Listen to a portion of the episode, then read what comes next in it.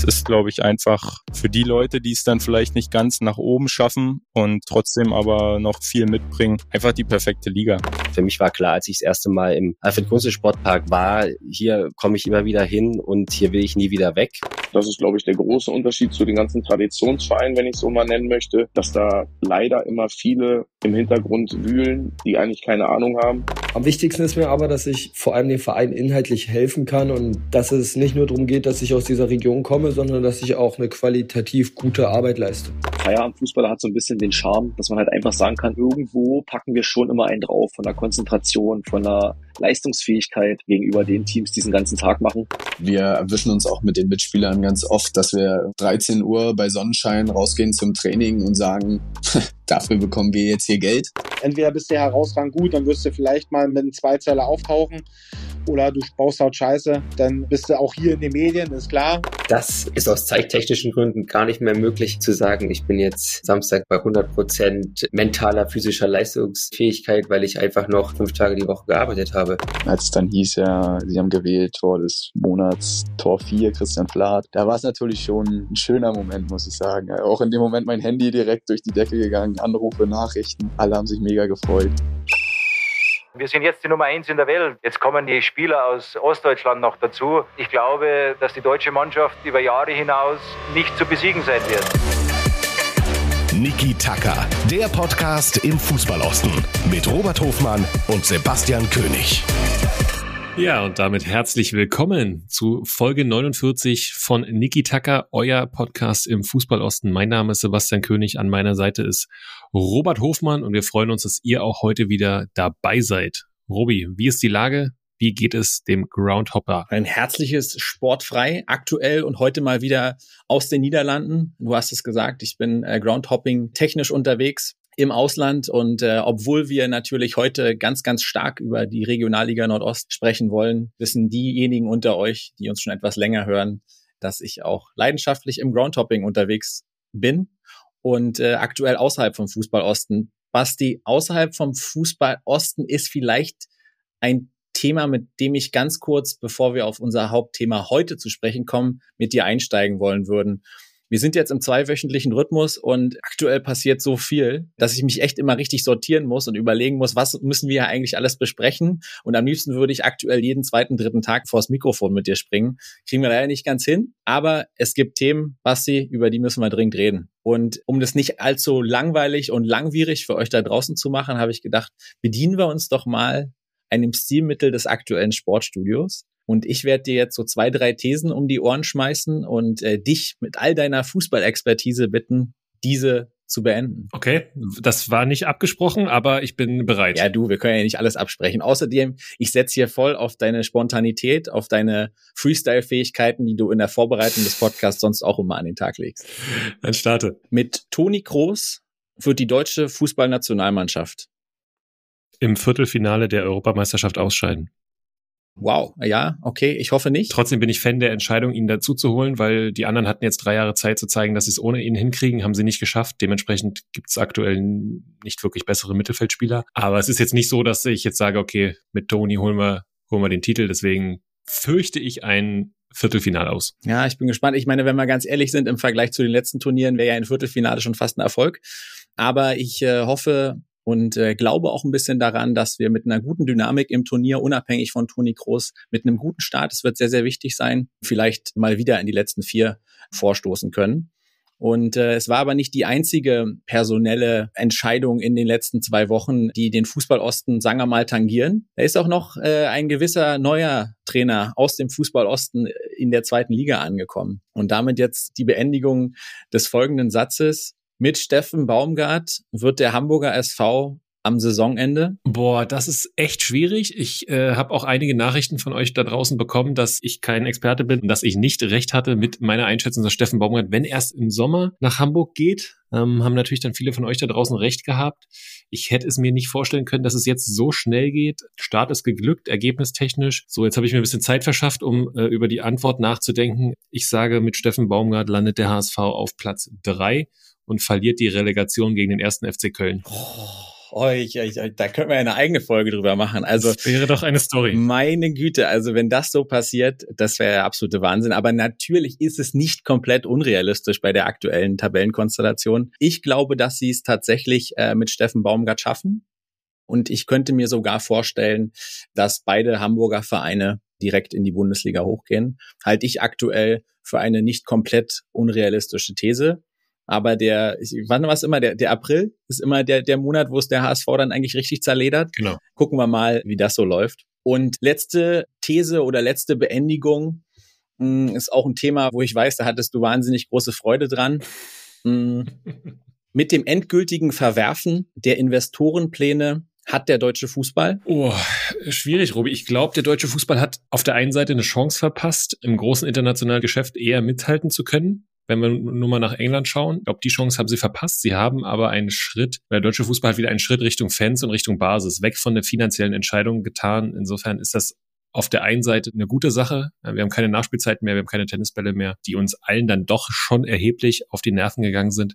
Auf der anderen Seite wird der Rückstand zu den anderen Nationen finanztechnisch nicht geringer. Ich denke trotzdem war es erstmal aus aktuellem Anlass die richtige Entscheidung. Und die richtige Entscheidung habt auch ihr da draußen getroffen, wenn ihr gerade zuhört. Und der eine oder andere ist vielleicht jetzt neu dazugekommen und interessiert sich speziell für die Regionalliga Nordost. Da können wir euch ans Herz legen, auch mal in die vergangenen Folgen zu gucken. Wir hatten Tom Weiland, wir hatten Daniel Frahn, wir hatten Thorsten Matuschka und natürlich auch Startrainer des FSV Luckenwalde, Michael Braune. Aber ansonsten könnt ihr gern auch nochmal in die spannende letzte Folge mit Jens Hertel reinhören. Aber Robi, wir kümmern uns jetzt gleich um unser Top-Thema der Folge und werden am Ende dieser Folge natürlich auch nochmal in unsere anderen Ostvereine reinspringen, wir werden über Union Berlin und die positive Serie von Nenner Bielitzer sprechen, wir werden über Hansa Rostock sprechen. Aber Robi, jetzt sprechen wir über das Top-Thema der Folge. Ja, und um euch direkt noch mehr Lust auf unser Top-Thema zu machen, hören wir zum Einstieg mal was eben benannter Thorsten Matuschka zur Regionalliga Nordost zu sagen hat. Tradition, Fans, die durch viel, viel Scheiße gegangen sind mit ihren Vereinen, trotzdem brutalen Zusammenhalt, jahrzehntelang immer den Verein unterstützen, egal wie es dem Verein geht, egal in welcher Liga sie sind. Das ist, glaube ich, im Ostfußball extrem ausgeprägt. Jetzt haben wir mit der Regionalliga Nordost fast der DDR-Liga von früher, das muss man auch ganz klar sagen. Und äh, ja, das alles zusammen, finde ich schon geil, plus viele Zuschauer bei diesen Spielen. Das ist äh, Ostfußball und das macht einfach Bock. Dop, dop, no. Mehr dop, dop. Es ist vielleicht das meistgenutzte Wortspiel unseres Podcasts und heute wollen wir ihm endlich gerecht werden. Die Regionalliga Nordost bietet Europacup-Teilnehmer, Dorfsportplätze, Vollprofis, Feierabendfußballer, Insolvenzen und vieles, vieles mehr. Aber was ist eigentlich so faszinierend an dieser Liga? Wie groß sind die Unterschiede und warum emotionalisiert sie Woche für Woche so viele Zuschauer? Genau das haben wir mit Spielern, Trainern, Funktionären, Moderatoren und Fans besprochen. Also, kommt gern mit und lasst uns einsteigen gemeinsam in die Champions League des Ostens. Und Robi, meine erste Frage, wann warst du zuletzt im Stadion und warum hast du dich auf diese Folge so besonders gefreut? Puh, also ich da, gleich mal zwei Beichten vorneweg. Erstens liegt mein letztes Regionalliga Nordostspiel im Stadion wirklich schon eine ganze Weile zurück und zweitens hat das leider auch so gar nichts mit dem Begriff Champions League zu tun. Also mein letztes Spiel war ein 0 zu 0 zwischen der VSG Altklinike und Karl Zeiss Jena Ende März 23, Freitagabend vor traurigen 833 Zuschauern im Jansportpark. Und die Konstellation war seinerzeit eigentlich sehr vielversprechend, Verfolgerduell und der Sieger hätte nochmal so an Cottbus und Erfurt dranrücken können. Wir hatten das damals auch hier im Podcast und über das Fanpotenzial der Volkssportgemeinschaft haben wir ja hier kürzlich schon gesprochen. Naja, Fazit, äh, die Bratwurst war super. Okay, das 0-0 habe ich äh, mir auch gemerkt. Äh, Gruß geht raus an Olli Schepp, meinen guten A-Plus-Kumpel, der, der dich immer nur damit in Verbindung bringt. Robi, du bist ja Dementsprechend auch Groundhopper hast du gesagt. Hast du die Liga, also die Regionalliga Nordost aktuell eigentlich komplett? Das heißt, warst du in jedem Stadion? Natürlich. Bitte dich, Sebastian. Also stilecht habe ich die Liga Ende 2022 beim aktuellen Spitzenreiter in Greifswald komplettiert. Wobei man auch da sagen muss, das 1 zu 1 gegen Luckenwalde hatte damals noch nichts mit dem heutigen Höhenflug zu tun. Da war sehr viel, der hat doch schon mal höher gespielt gegen Feierabendfußballer, die einfach alles reingehauen haben und auch sehr brauchbarer Glühwein äh, im Volksstadion im Dezember. Der war auch sehr volksnah. Gegenfrage, Basti, welche Stadien haben denn keinen VIP-Bereich? Also wo warst du quasi noch nicht? äh, sehr gut. Mir fehlt ehrlicherweise, glaube nur noch das Ilburg-Stadion, also Eilenburg war ich noch nicht und was aber eigentlich unverzeihlich ist, ich war noch nie im Alfred-Kunze-Sportpark. Also ich war noch nicht bei Chemie. Ansonsten war ich eigentlich schon überall mal, ja, Schnittchen essen, wie du sagen würdest, oder auch arbeiten. Aber äh, ich gebe auch gern zu, auch beides. Also auch schon in Greifswald? Ja, in Greifswald, äh, sogar beruflich. Äh, es war zu Oberliga-Zeiten. Also ich glaube, 2015 war ich mit Schön Eiche da, da war ich Co-Trainer von Tom Persig. Ich kann dir sagen, atemberaubendes 0 zu 0. Von den Erinnerungen her auch mehr Spieler als Zuschauer dort gewesen. Und Stadion ist, glaube ich, noch identisch. Also wenn ich jetzt die Bilder sehe, ist nicht so viel passiert. Äh, jetzt nach meinem ganz vagen Gefühl nicht zwingend drittligatauglich. Das äh, vage Gefühl kann ich ganz zwingend bestätigen. Und apropos dritte Liga, unser letztes gemeinsames Spiel im Stadion, quasi Regionalliga Nordost, ähm, war ja das Relegationsspiel in Cottbus gegen Haching. Lass uns mal dass wir im Anschluss wirklich über coole Themen sprechen können, möglichst dieses Kapitel schnell abschließen und über die Relegation sprechen. Ja, Robi, das gehört leider zum Thema. Ähm, es gibt die aktuelle Regel, die besagt, dass die Regionalliga Südwest und die Regionalliga West immer jährlich einen direkten Aufsteiger haben und die anderen drei Regionalligen sich das aufteilen mit zwei Plätzen. Das heißt, es ist einer im Wechsel immer der direkte Aufsteiger in diesem Jahr zum Glück. Die Regionalliga Nordost und Bayern und der Norden spielen dann eine Relegation aus. Das heißt, in den folgenden zwei Jahren ist dann die Regionalliga Nordost wieder Teilnehmer in dieser Relegation. Das ist natürlich eine total unzufriedenstellende Regel, die schon viele Debatten ausgelöst hat. Der wollen wir uns jetzt hier nicht anschließen. Aber Robi, ich würde schon gern mal auf die Statistik gucken. Der Verein aus der Regionalliga Nordost, die bisher so in der Relegation, ja, gespielt haben. Da ist schon auch irgendwie eine Tendenz sichtbar. Ja, es, es gibt die Reli in der Form, du hast es gesagt, seit 2013. Und wenn wir das mal äh, kurz durchrattern, ähm, stellen wir fest, äh, 2013 hat äh, damals äh, RB gewonnen, als, sagen wir mal, regionaler Vertreter. Ich würde jetzt nicht zwingend Ostvertreter sagen. Dann hat Neustrelitz verloren. Dann 2015 Magdeburg, sprechen wir gleich noch. 2016 Zwickau, haben wir hier schon mit Toni Wachsmuth ganz ausführlich drüber gesprochen. 2017 Jena, 2018 Cottbus und dann muss man sagen, dann hat eine Serie angefangen, die ist ein bisschen bitter. 2020 Lok verloren, 2022 BFC verloren, 2023 hatten wir gerade Energie Cottbus gegen Haching verloren. Ja, kann man einen Trend draus machen. Ich glaube aber trotzdem, es sind für mich immer irgendwie so ein bisschen vielleicht 50-50 Spiele. Wenn wir jetzt mal drauf gucken, die letzten drei, die du genannt hast. Also Lok verliert wegen einem Torwartpatzer im Hinspiel. Der BFC verliert aus meiner Sicht die Relegation gegen Oldenburg, weil er zu lange Pause hatte und einfach schon zu früh Erster war. Und dann hast du Energie, die an bärenstarken Hachingern und einem Top-Trainer Sandro Wagner scheitern. Aber ich würde gerne mal jemanden mit reinnehmen, der das erlebt hat, wirklich dieses Thema Relegation bei Energie Cottbus in der vergangenen Saison. Hallo, mein Name ist Tobias Röder, ich bin Co-Trainer von Energie Cottbus und ich persönlich bin kein Fan der Relegation. Ich glaube, gerade in einem Infrastrukturland, wie es Deutschland ist, sollten wir es hinbekommen, die vierte Liga zweigleisig zu führen, sodass Meister und Vizemeister direkt aufsteigen.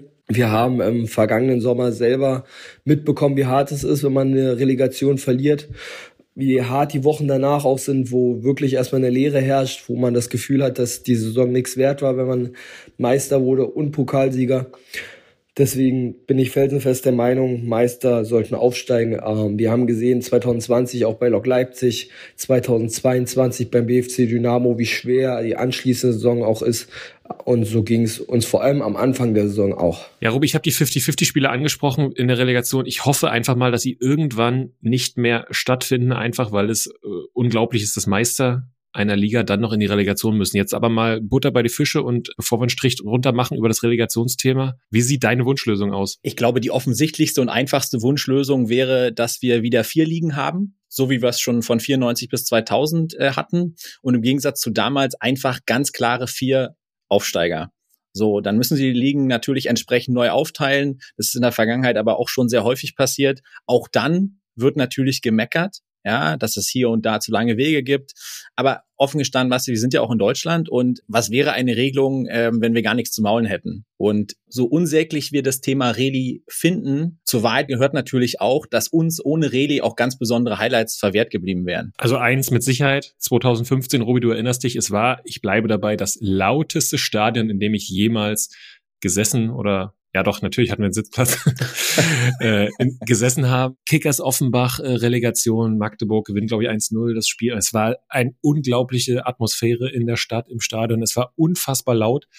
Und wo ich gerade ins Schwärmen gerate, wollen wir da nochmal den heutigen Co-Trainer von Christian Titz hören, der damals auf dem Platz stand und da nochmal reinhören, was Silvio Bankert bei uns gesagt hat. Du kannst in Magdeburg fragen, wen du willst. Alle, die bei diesen beiden Relegationsspielen dabei waren, ein besonderes Erlebnis, eine brutale Energie im Stadion. Da war eine Wasserflasche auf der Mittellinie, die ist umgekippt und diese Energie im Stadion so wahrgenommen war natürlich geprägt so ein bisschen die Angst, wieder zu versagen, weil ein paar Jahre vorher ist der FCM schon gescheitert. Da mussten in den letzten drei Spielen einen Sieg holen, haben es denn gegen St. Pauli nicht geschafft. So, ich glaube, diese Angst jetzt es wieder nicht zu schaffen und, und wieder denn äh, der dumme Zweite zu sein, war da gewesen. Ja, und das war natürlich diese Energie äh, dort zu spüren, ich habe kein Stadion lauter erlebt. Vielleicht auch die Situation die schuld, dass man selber diesen Druck dann hatte und dann auch einfach diese Erlösung dann im Rückspiel, wo wir ja auch eins nur hinten gelegen haben. Also waren ganz, ganz besondere Spiele und glaube ich auch ist eines der ersten Dinge, die jeder Magdeburg-Fan nennen wird, wenn wir über Magdeburg und die nahe Vergangenheit, erfolgreiche Vergangenheit äh, nennen wird, was einen emotional so am meisten getoucht hat im Prinzip. Ja, Emotionen pur.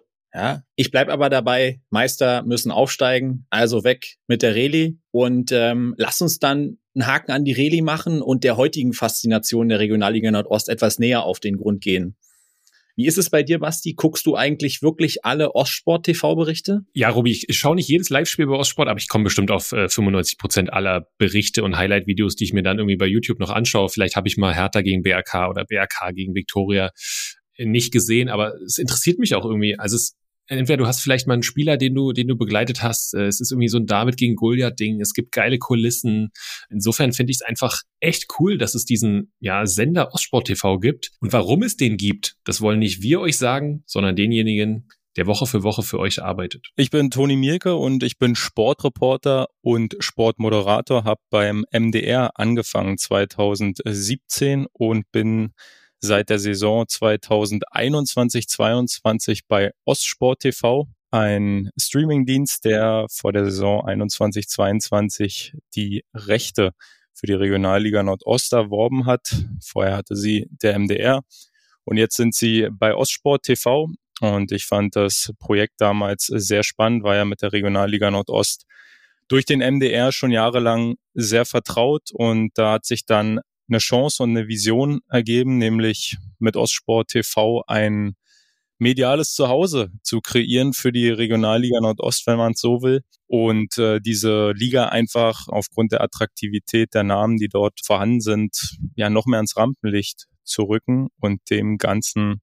eine Plattform zu geben, sei es durch Live-Spiele oder durch Highlights aller Spiele. Ja, und lass uns doch mal hören, äh, was Toni von seiner Lieblingsliga in den nächsten Jahren so erwartet? Also ich glaube, weil das Thema ja auch äh, Champions League des Ostens ist, die Regionalliga jetzt betrachtet, dass man, dass alle das äh, mehr als die Champions League, als ihre Champions League begreifen müssen, dass ähm, viel mehr äh, zusammengehen muss. Und äh, ich verstehe alle Vereine, zum Beispiel wie Energie Cottbus, die natürlich das Ziel haben, völlig berechtigt, äh, in die dritte Liga zu gehen. Aber ich glaube, für ganz viele Vereine ist das einfach auch das Zuhause und auch das Nonplusultra. Und äh, da rede ich jetzt nicht nur vom FSV Luckenweide zum Beispiel. Michael Braun, der Trainer, war ja auch schon bei euch zu Gast. Für die es, glaube ich, gar nichts Größeres gibt und auch nichts Sinnvolleres, als in dieser Liga zu spielen. Aber ich glaube auch Vereine wie zum Beispiel Chemie Leipzig äh, sehen sich da auch vollkommen aufgehoben und ich glaube, das muss für die meisten Vereine auch der Ansatzpunkt sein, dass man sagt, auch wenn es immer blöd klingt, man verbessert einfach das äh, Produkt gemeinsam. Und das Ziel von Ostsport TV muss es natürlich auch sein und, und soll es auch sein. Das war ja die Intention, den Regionalliga-Fußball den Leuten näher zu bringen mit möglichst viel Live-Spielen, mit noch mehr Live-Spielen. Das Ganze natürlich ohne Bezahlschranke, was Live-Spiele betrifft, bei Ostsport TV. Das soll ja das Ziel sein, um so auch einfach noch mehr Aufmerksamkeit zu schaffen für Spieler, für Sponsoren, für ja alle möglichen Zuschauer. Man sieht das, äh, die Zielgruppe ist von 20 bis 50, also genauso wie es, glaube ich, sein soll, wie der NOFV sich das ähm, auch wünschen müsste und äh, wünschen wird und dort auch äh, sicherlich viel mehr Aufmerksamkeit bekommt. Und ja, wenn ich überlege, wo ich die Liga in fünf Jahren sehe, wenn ich sehe, was noch so rumschlummert, erster FC Magdeburg 2 vielleicht in der Oberliga, ist natürlich die Hoffnung, dass da auch einfach vielleicht noch mehr attraktive Vereine dazukommen. Denn wenn man ehrlich ist, auf Dauer gesehen wird der Kern dieser Regionalliga aus den Vereinen bestehen, die er jetzt hat. Und das heißt einfach, dass da ganz, ganz viel Power, ganz, ganz viel Tradition dahinter steckt. Und ähm, ja, wenn sich da alle professionell aufstellen und alles als das Ganze betrachten und viel Hand in Hand arbeiten, auch mit uns begreifen, dass man gemeinsam die größte Regionalliga in Deutschland vielleicht jetzt schon ist, aber auf jeden Fall ähm, auf Dauer werden kann. Zuschauerzahlen sind mit Abstand am höchsten in den Stadien in der Regionalliga Nordost. Habe extra nochmal nachgeguckt ja, ich glaube, dann kann man mit der Liga auf jeden Fall auf den richtigen Weg abbiegen. Also ihr habt gehört, viele Zuschauer, fester Kern an Teams und ganz viel Tradition. Äh, dem werden wir in den folgenden Minuten jetzt nochmal tiefer auf den Grund gehen. Und bei all dem Potenzial, so wie er es beschreibt, hätte er selbst als deutscher U19-Vizemeister sicher auch selber mal Bock gehabt, auf dem Platz zu stehen. Ich hätte sehr gern in der Liga gespielt. Alleine, es liegt auf der Hand äh, mit den Mannschaften, die dort sind, äh, mit den Zuschauern. Und ja, ich glaube, dass jeder da froh sein kann. Also auch wenn ich das jetzt mal medial betrachte, wie, wie alles begleitet wird, 100 Live-Spiele pro Saison verteilt natürlich auf jetzt auch auf Ostsport TV oder auch den MDR, auf äh, die Funke Medien Thüringen Gruppe zum Beispiel. Aber trotzdem, also alleine, dass so viel äh, live präsentiert wird und vor allem auch in dem Umfang, also jetzt nicht eine automatisierte Kamera, die irgendwie von rechts nach links schwenkt, sondern mit äh, drei, vier Slomos von meinen Toren mit Super Slomos. Also wenn ich das selbst hätte, also hätte ich mich auf jeden Fall sehr drüber gefreut und ähm, wäre für mich auch ein absoluter Anreiz, in der Liga zu spielen und ähm, steht dem, glaube ich, nichts nach im Vergleich zu den Ligen da drüber.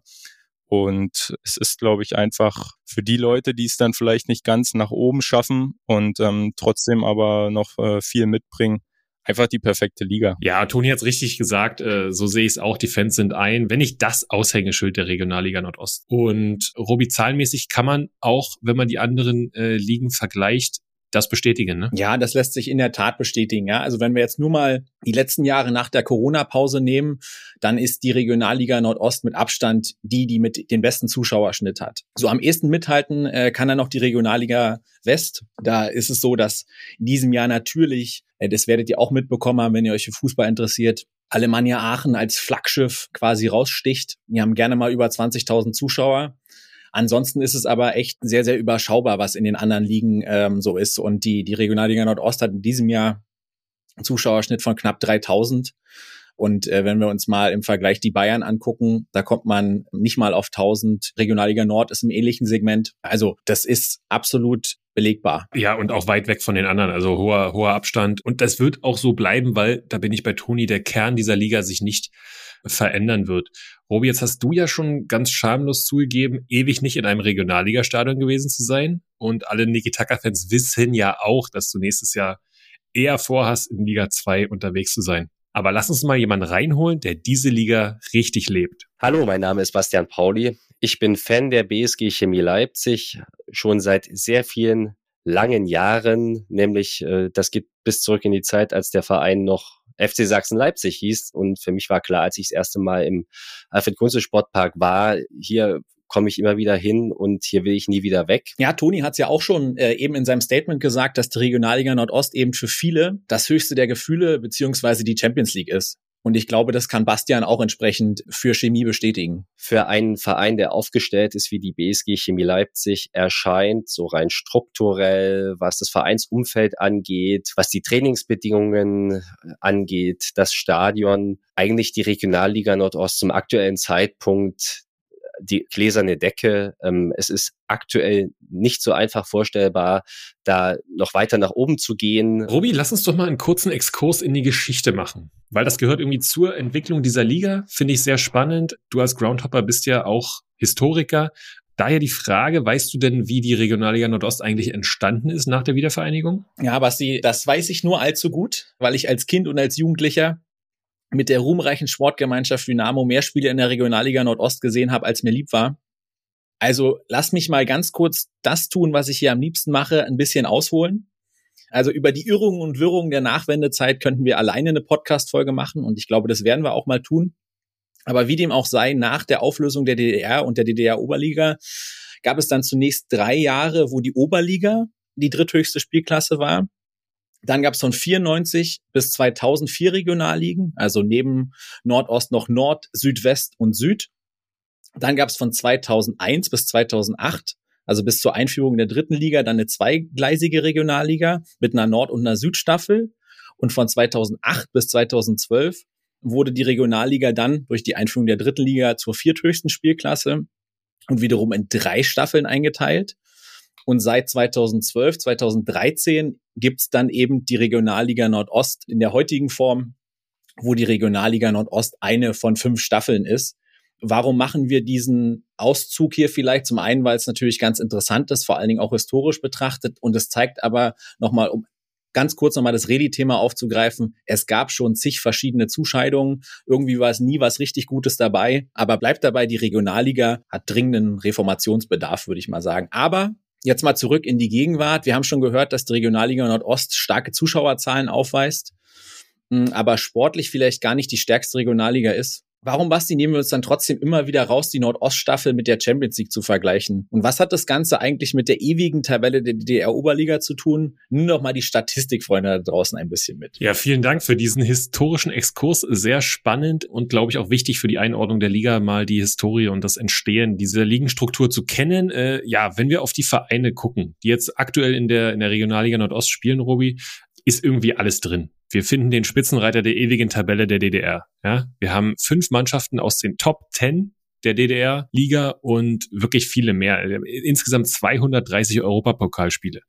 Ja, und das ist also ein Riesenbrett. Deswegen, so, und wir kommen aus dem Nordosten, wir haben diese Zuschauerzahlen. Also, wenn wir nicht bei der Regionalliga Nordost über die Champions League sprechen, welche Regionalliga hat sonst diese Strahlkraft einfach? Aber Robi, sag mir doch mal als Experte, äh, wer ist denn der Spitzenreiter der ewigen DDR-Tabelle und wer hat den Löwenanteil an Europapokalspielen? Weil das war für mich schon überraschend. Ja, also aktuell hinken sie sehr ihren Ansprüchen hinterher.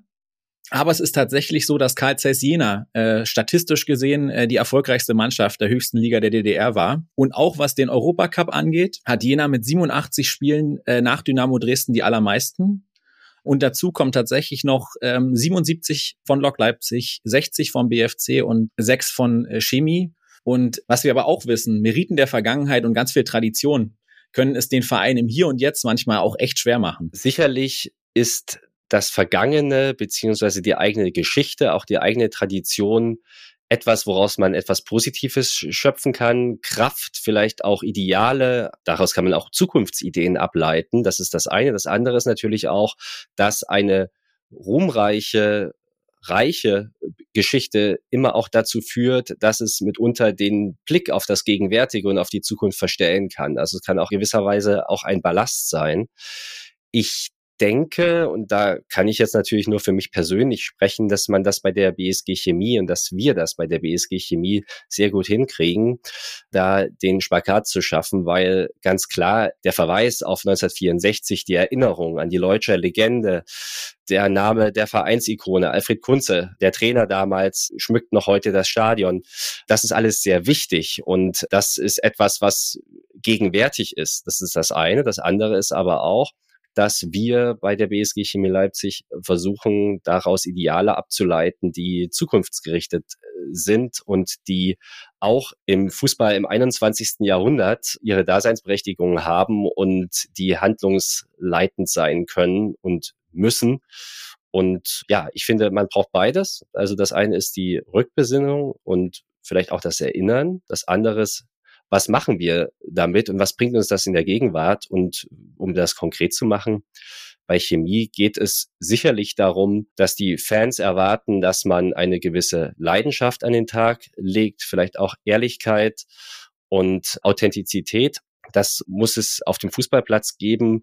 Es ist sicherlich nicht ganz so wichtig, jedes Spiel zu gewinnen, sondern es geht immer auch darum, wie man auftritt und ob man alles gibt für seine Farben. Das ist etwas, was bei Chemie eine sehr große Rolle spielt, sicherlich in jedem Fußballstadion, aber ich denke, bei uns spielt es wirklich eine besondere Rolle, weil das nicht zuletzt auch die Werte, die Ideale waren, mit denen der Verein 1964 die Sensation erreicht hat und DDR-Meister geworden ist. Ja, und von Chemies Meisterschaft 1964 springen wir 60 Jahre nach vorne in die Gegenwart. Wir wollen heute schauen auf die Liga, die offiziell eine Amateurspielklasse ist, aber fast ausnahmslos professionell betrieben wird. Und in der auch, so ehrlich wollen wir sein, natürlich auch der eine oder andere Rubel rollt.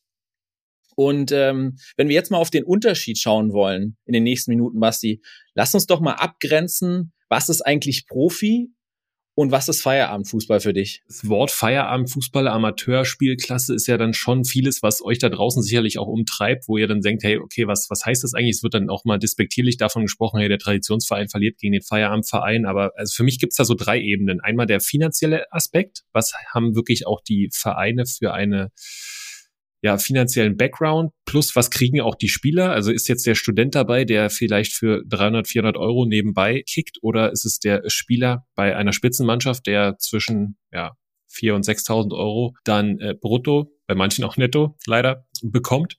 Dann ist dieser mentale Aspekt sicherlich da. Ja, also das ist noch eine Ebene.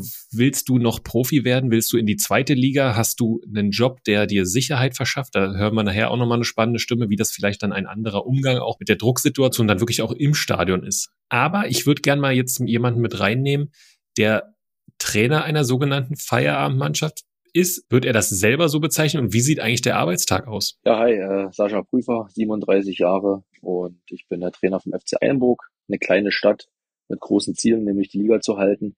Und ja, wir dürfen dieses Jahr in der Regionalliga spielen, in einer ja gut besetzten, ich glaube vielleicht die beste von einem Traditionsverein her, die es je gab. Und jede Woche äh, ist für uns halt eine neue Herausforderung. Meine Woche startet im Prinzip am Sonntag. Am Sonntag bekomme ich von meinem U19-Trainer, der auch gleichzeitig der Analyst ist für die Gegner, bekomme ich eine, eine Gegneranalyse. Die ist schriftlich zusammengefasst. Und auf Grundlage der, meist auch schon am Sonntag, entsteht dann schon der Matchplan für die nächste Woche, so dass wir uns dann quasi vom Matchplan, den wir vorhaben, im nächsten Spiel ja, runterarbeiten, runtertasten äh, an die einzelnen Ziele, die wir im Training dann quasi ja, trainieren wollen, besprechen wollen, was wir vielleicht auch für Material zeigen wollen aus der Gegneranalyse heraus. Geht dann natürlich auch nochmal äh, Videoschneiden los. Das müssen wir natürlich auch fertig machen. Das ist dann meistens Mitte der Woche, haben wir meistens am Mittwoch dann die wenn wir jetzt eine normale Woche haben und Samstag spielen, machen wir Mittwoch den Gegner, gucken uns dann zwei, drei Minütchen Video vom Gegner an. Ja, klassische Dinge. Was tut der Gegner in den Ordnungen? Wo sind vielleicht auffällige Spieler und Besonderheiten? Da legen wir halt Wert drauf. Genau, so startet es erstmal grundsätzlich. Also klingt ja vom Ablauf her, außer dass sie alle noch einen Job nebenbei haben, erstmal so wie bei einem Profiverein, ne? Und dann aber kommt halt noch Vollzeit äh, Arbeit dazu. Ich sag mal, dann nach der Arbeit geht's so langsam los, wenn du die Kinder abgeholt hast, dass du schon dich mit den Sachen beschäftigst, die jetzt anstehen. Ja, beschäftigst du dich natürlich nochmal mit dem Matchplan, mit welchem Spieler möchtest du nochmal sprechen. Und ja, komm dann halt irgendwann nach Hause 16 Uhr und bereite das Training vor in den letzten Zügen und dann, ja, dann fährst du eigentlich schon nach Eilenburg, weil da ist auch nochmal, ja, knapp dreiviertel Stunde bis Stunde Fahrzeit je nach Verkehr. Und ja, dann sind wir mit den Co-Trainern zusammen im Büro. Hast du meistens eine Stunde, wenn überhaupt. Das ist schon echt viel. Und da müssen wir dann natürlich die Detailplanung nochmal machen wer macht heute was, wer coacht welches Team, ja, Spieler einteilen für die Spielform und ja, nochmal so eine feine. Also ich finde das offen gestanden unglaublich beeindruckend. Und Feierabendtrainer finde ich noch beeindruckender als Feierabendkicker, weil sich dann, wenn der normale Arbeitnehmer abends schön die Beine hochlegt, alles auf dich fokussiert und du präsent sein musst. Auch wenn es wohl die geilste Nebensache der Welt ist. Und ich habe das schon bei Micha Braune gedacht. Also das ist schon, ich habe da höchsten Respekt davor. Auch so im Vergleich zur Wirtschaft, im Vergleich zu einer klassischen Führungskraft in der freien Wirtschaft. Überrascht hat mich aber die Größe des, wohlgemerkt, ebenfalls Vollzeit arbeitenden Trainerteams der Fleiß und das Engagement ist, ist extrem wichtig an der Stelle, weil den großen Staff tatsächlich habe ich auch. Mit den Physios sind wir sieben Mann, alle sehr jung, alle sehr dynamisch. Wir haben zwei Videoanalysten, einmal den U19-Cheftrainer, einmal einer, der unsere Philosophie als Videoanalyst noch begleitet. Das heißt, der unser Spiel nur anschaut, der immer nur schaut, was hätten wir in der Situation besser machen können. Ich habe äh, noch einen Co-Trainer Athletik, ich habe einen Haupt-Co-Trainer. Also den Staff habe ich. Da bin ich auch sehr froh. Das sind alles sehr, sehr engagierte Leute, die auch nebenbei sagt man immer so salopp, aber auch ihre 40 Stunden arbeiten gehen, aber die haben einfach Bock auf diese Liga, die haben Bock auf den Verein, auf die Philosophie, die wir auch verkörpern wollen, und einfach an einer Idee mitzuentwickeln, mitzuhelfen äh, und dann am Wochenende erfolgreich zu sein. Und deswegen macht es mir das an der Stelle tatsächlich, ehrlich gesagt, sogar ein bisschen einfach, weil ich glaube, nicht abhängig davon zu sein, dass es dein Hauptjob ist, ist in manchen Situationen auch gar nicht so verkehrt. Aber generell auch Wahnsinn, welche Unterschiede es in einer Liga geben kann. Das hat ja auch zwei Seiten, weil ich bin ganz ehrlich, das habe ich auch von Anfang an so gesagt, äh, wir wollten in die Liga, wir sind in die Liga mit den Mitteln, die Karten liegen ja auf den Tisch vor der Saison und äh, wir wissen, was da auf uns zukommt, wir wissen, wie schwer es ist. Und deswegen, wir sind da keine Mannschaft, die jammern möchte. Ja, wir jammern auch nicht rum, wenn uns Spieler fehlen, krank sind. Das erzählen wir auch nicht groß in der Zeitung äh, jedes Mal äh, oder thematisieren das. Aber Feierabendfußballer hat so ein bisschen den Charme, dass man halt einfach sagen kann, ey komm, also irgendwo packen wir schon immer einen drauf. Also ich glaube, dass wir schon ja von der Konzentration, von der Leistungsfähigkeit wirklich schon einen draufpacken gegenüber den Teams, die diesen ganzen Tag machen, weil du einfach den Spagat gehen musst zwischen Arbeit und da verlangt dein Arbeitgeber auch vollste Konzentration. Familie gibt's im Übrigen auch noch, die vergisst man immer so schnell. Das ist zwar auch wiederum positiv gesehen ein wichtiger Anker. Und dann fährst du zum Fußball. Und erst dann kannst du dich auch auf den Fußball konzentrieren. Und da sind die Zeitfenster halt sehr, sehr klein. Ne? Also zum einen arbeiten wir natürlich alle in die Nacht. Also die Frage erübrigt sich natürlich, weil wir natürlich viele Dinge, äh, gerade Videos schneiden, das machst du halt dann wirklich abend auf der Couch während des Fernsehens oder kurz vor ins Bett gehen bis spät in die Nacht. Aber viele Dinge, wie jetzt äh, die Detailplanung des Trainings, gehen auch manchmal erst am Tag, weißt ja selber. Ähm, Spieler sagen auch bei uns ab, Spieler werden krank. Du brauchst nochmal einen U19-Spieler dazu, weil du 11 gegen 11 spielen willst. Das musst du auch organisieren. Die Jungs sind aber auch irgendwo gebunden durch eine Ausbildung oder halt Schule. Und das äh, geht bei uns immer alles in sehr, sehr kurzen Zeitfenstern. Und ich glaube, da muss man all denen Dank sagen, die immer erreichbar sind, äh, auch vor allem für mich, immer auch schnelle Rückmeldungen geben, dass ich mein Training auch planen kann. Würdest du sagen, Basti, dass es die Liga ist, wo die Unterschiede zwischen oben und unten am größten sind? Das ist, glaube ich, schwer zu beantworten, weil äh, wenn wir jetzt in die Bundesliga gucken, natürlich ist auch der Unterschied zwischen Bayern und Darmstadt riesig und beide spielen in einer Liga. Ich glaube aber schon, ich habe den finanziellen Aspekt für Spieler angesprochen, dass es keine andere Liga gibt, in der das Einkommen der Spieler so unterschiedlich ist und du trotzdem teilweise auf Augenhöhe agieren kannst. Also es ist ja genau diese Schwelle zwischen Amateur und Profiliga, weshalb wir uns ja hier jetzt auch entschieden haben, dem Ganzen mal eine komplette Folge zu widmen. Und ich würde jetzt gerne mal jemanden mit reinnehmen, der das täglich spürt in seiner Funktion und euch da draußen mitnimmt. Wie sieht eigentlich der Tag eines hauptamtlichen Co-Trainers bei einem, darf man so sagen, Profiverein aus? Mein normaler Tagesablauf in der Regelwoche sieht so aus, dass ich um 7.30 Uhr im Büro bin, gemeinsam mit unserem Mannschaftsleiter André Robock die organisatorischen Themen für den Tag bespreche. Um 8 Uhr trifft dann das restliche Trainerteam ein, mit denen wir die Inhalte fürs Training besprechen, ähm, die genauen Aufgaben verteilen und auch da den weiteren Tagesablauf besprechen. Und um 9 Uhr spätestens fahren wir dann auch mit dem Trainerteam, mit dem Torwarttrainer Anton Wittmann und unserem Athletiktrainer Tim Schneider raus, bauen alles auf, so dass wir um 10 Uhr pünktlich mit der Einheit starten können. Am Nachmittag ist es dann häufig so, dass ich mich mit den Videoanalysen, mit den Gegneranalysen, aber auch Einzelspieleranalysen beschäftige, so dass mein Arbeitstag meist gegen 18 Uhr endet. Und für mich persönlich ist es natürlich ein Riesenprivileg, als Co-Trainer bei meinem Heimatverein Energie Cottbus arbeiten zu dürfen. In einem Beruf, den es so in Deutschland nicht sehr häufig gibt, ähm, wo es schon generell ein Privileg ist, im Fußball Vollzeit arbeiten zu dürfen und dann noch bei meinem Heimatverein. Ich brauche dafür nicht umziehen. Ich musste nicht in ein anderes Land, in ein anderes Bundesland wie manch anderer, sondern ich darf das wirklich zu Hause vor der Haustür ausüben. Das ist für mich ein Riesenprivileg. Da bin ich auch sehr dankbar für. Ähm, am wichtigsten ist mir aber, dass ich vor allem dem Verein inhaltlich helfen kann und da meinen Input mit einbringen kann dass es nicht nur darum geht, dass ich aus dieser Region komme, sondern dass ich auch eine qualitativ gute Arbeit leiste. Ja, man täuscht sich da echt. Auch hier wird echt deutlich, dass es ein brutal langer Tag ist. Und du hast über mentale Herausforderungen ähm, gesprochen, gerade wenn du den Druck hast wie bei Energie Cottbus. Also auch eindrucksvoll. Und wenn wir über Energie Cottbus sprechen und die Spitzengruppe der Regionalliga Nordost sprechen, müssen wir auch über den GFC sprechen. Ja, und äh, da haben wir eine Meinung eingeholt äh, von jemanden, der es wohl am allerbesten weiß und der auch einen ganz wunderbaren Vergleich hat.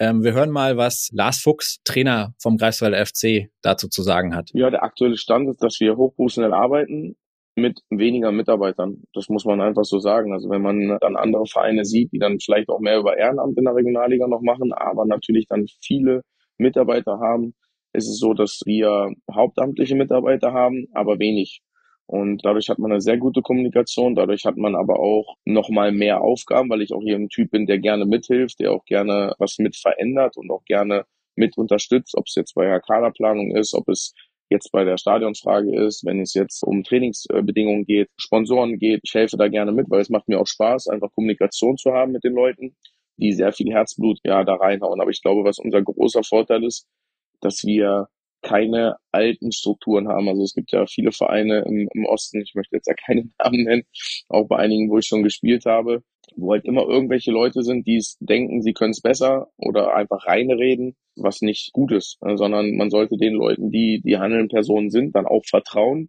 Wenn man dann mit denen nicht zufrieden ist, dann muss man was ändern, das ist klar.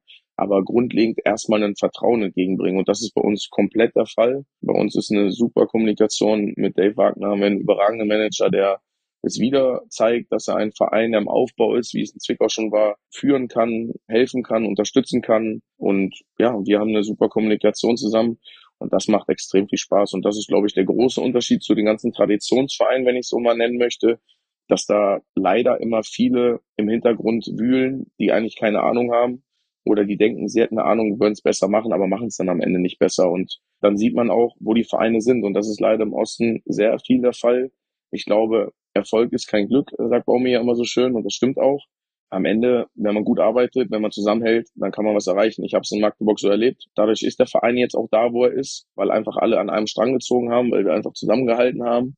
Und jetzt ist genau das gleiche in Greifswald. Wir halten alle zusammen und ähm, dann können so eine Vereine auch Erfolg haben. Nur so funktioniert es. Ja, und auch ganz gut einschätzen kann das der vorherige Sportdirektor und aktuell ist er Geschäftsführer bei Victoria Berlin. Also ich bin Rocco Teichmann und ähm, ich glaube schon, dass die Vorteile gerade bei so einem Verein wie NRI Cottbus liegen, weil wir es jetzt in jüngster Erfahrung einfach auch mitbekommen haben, wenn dann du kurz vor der Halbzeit einen 2-1 bekommst, obwohl du eigentlich mit einem 2-0 in die Halbzeit gehst und die Spieler möglicherweise ausgepfiffen werden und du dann in der Kabine gar nicht so richtig weißt, wie kommst du raus und verunsichert aber so war Energie Cottbus halt kurz vor der Halbzeit so weit, dass sie 2-1 machen und so wurden sie halt nochmal gefeiert, um halt, glaube diese, auf diese Wucht der Fans einfach mal anzusprechen.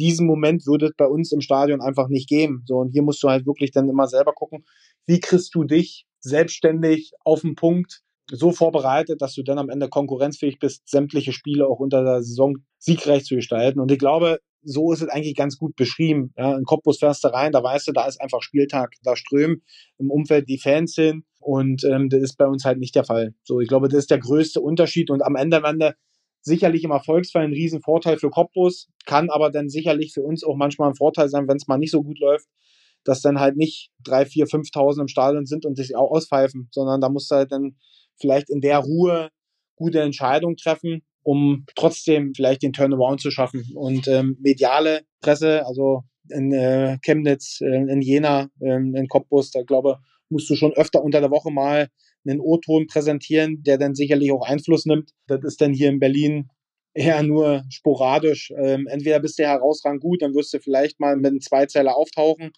oder du baust halt Scheiße, dann äh, bist du auch hier in den Medien, ist klar, aber sicherlich nimmt das dann nicht groß Einfluss in die sportliche Performance der Spieler. Ja, das Thema Erwartungshaltung hatten wir hier auch schon hin und wieder, ne? Robi, äh, gerade wenn wir jetzt gucken, so Jena, Erfurt, Chemnitz, Cottbus, die Erwartungshaltung ist halt bei diesen Vereinen gefühlt so beleidigte Zweitligisten, die jetzt in der Regionalliga spielen müssen. Aber Toni hat das vorhin ganz gut gesagt, dass vermutlich der Kern dieser Liga aus diesen Mannschaften bestehen wird. Und der GFC hat halt nicht diese Erwartungen aus der Historie. Also ich glaube, dass das auch ein großer Bremsklotz für Entwicklung definitiv sein kann in diesen Vereinen. Ja, und wenn wir uns jetzt mal überlegen, wer die eigentlichen Protagonisten in dieser Liga sind, dann sind es logischerweise ja die Spieler. Aber was gibt es eigentlich für eine riesige Bandbreite an Spielern, Basti? Ja, ist Wahnsinn. Es gibt das junge Top-Talent von Hertha BSC. Es gibt den ambitionierten Studenten. Es gibt den NLZ-Spieler, der keinen Bock mehr hat. Es gibt den klassischen Viertliga-Profi, der in seiner Stadt der Hirsch ist und Kaffee trinken geht. Es gibt den Instagrammer mit Millionen äh, Followern auf YouTube. Es gibt den 40-jährigen Familienvater. Also das allein verdeutlicht ja schon, wie spannend diese Liga ist und welche wahnsinnigen Unterschiede es gibt. Robi, lass uns mal reinhören, wie ein Spieler, der sogenannte Feierabendfußballer ist, äh, wie denn der Tag für den Spieler aussieht. Also er beginnt früh. Meine Verlobte ist Grundschullehrerin, die ist da immer sehr akribisch und äh, ist da immer die Erste in der Schule. Von daher klingelt der Wecker meistens 5.40 Uhr. Ich lieg dann nochmal so 10, 15, 20 Minuten, muss mich dann aber auch, wenn es ein Bürotag ist, nehme ich jetzt mal als klassischen Tag, dann muss ich mich natürlich auch früh auf den Weg nach Berlin machen, da ist unser Büro.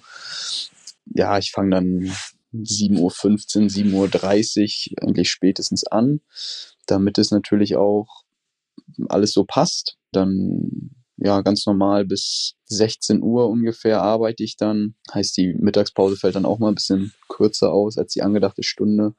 Und dann geht's mit dem Zug nach Luckenwalde. Dauert ja auch immer noch mal so 40, 45 Minuten ungefähr. Und dann heißt es 17.30 Uhr pünktlich Trainingsbeginn und danach dann auch wieder zeitig nach Hause und äh, irgendwie nochmal Abendessen. Im besten Fall ist es schon vorbereitet, wenn ich ganz großes Glück habe, äh, aber sonst schnell noch Essen machen und ja, vielleicht nochmal irgendwie bei Netflix was gucken oder nochmal kurz eine Runde Playstation spielen und dann geht's auch schon ins Bett. Das war Christian Flath vom FSV Luckenwalde, der uns exklusiv von seinem Transfer zum 1. März berichtet hat. Und äh, für alle Luckenwalder, äh, die jetzt geschockt sind, macht euch keine Sorgen, es geht zum Glück nur um einen Wechsel in seinem Hauptberuf. Also äh, Christian, wenn du das hier hörst, äh, einen guten Start heute. Ja, und wenn ihr euch jetzt fragt, Christian Flath, die kenne ich doch. Ja, genau. Er ist nicht nur ein klasse Kicker, sondern hat die Regionalliga Nordost auch gerade bundesweit bekannt gemacht und damit auch seinen FSV 63. Der hat mit mir im Stadion, muss ich sagen, ähm, das Tor des Monats Januar erzählt ähm, und kriegt die goldene Plakette von der Sportschau. Ist schon was ganz Besonderes und ich habe ihn natürlich gefragt, war es eigentlich Absicht, die Ecke so direkt zu verwandeln und wie war denn der Moment, als du es erfahren hast? Ob es so gewollt war, wie es dann passiert ist, muss ich mit Nein antworten. Also mein Gedanke war nicht, den Ball jetzt da in der 92. Minute direkt mal aufs Tor zu ziehen. Das wäre, glaube ich, ein bisschen vermessen gewesen. Sondern ja, ich habe meine Mitspieler im Zentrum gesehen, die waren noch frei zu dem Zeitpunkt, Cottbus noch unsortiert und das wollte ich einfach ausnutzen. Ich wollte die Ecke da schnell ausführen und habe den Ball reingeschlagen. Der Wind hat dann sein Übriges dazu getan, dass er dann so reinfällt und ich glaube, passiert wahrscheinlich auch so auf die Art und Weise jetzt nicht allzu oft. Und als ich dann erfahren habe, dass es dabei ist, war es natürlich schon ein cooles Gefühl, auch das dann so im Fernsehen zu sehen.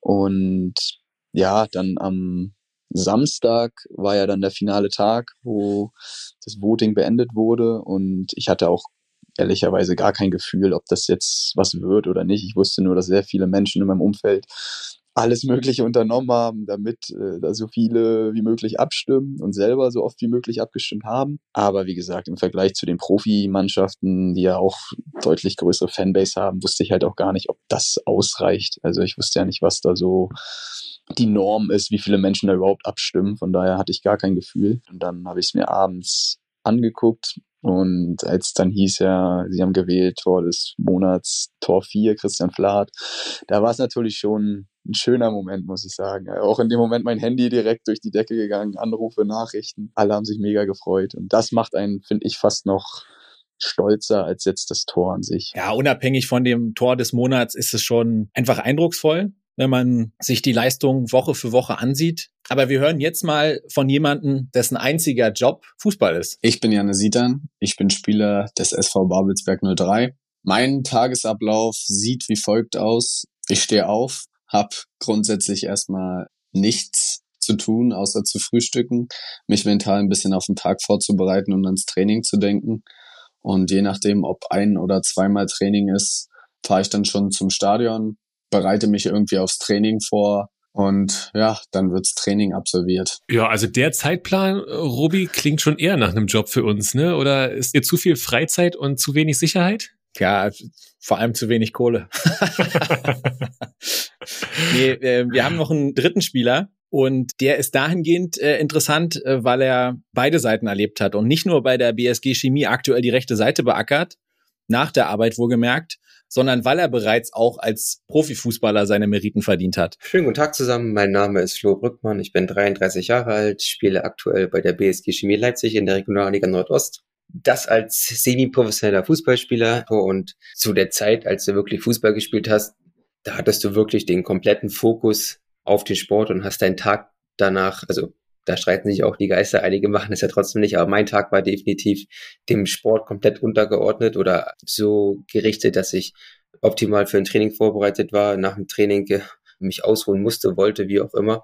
Und spätestens zum Donnerstag wusste ich am Wochenende ist Wettkampf und da durfte ich nicht mehr viel machen, außer vielleicht noch einen Kaffee trinken. Hauptsache meine Leistungsfähigkeit am Wochenende liegt bei 100 Prozent. Das im Vergleich zu heute ist aus zeittechnischen Gründen gar nicht mehr möglich zu sagen, ich bin jetzt hier Samstag Wettkampf bei 100 Prozent mentaler, physischer Leistungsfähigkeit, weil ich einfach noch fünf Tage die Woche gearbeitet habe.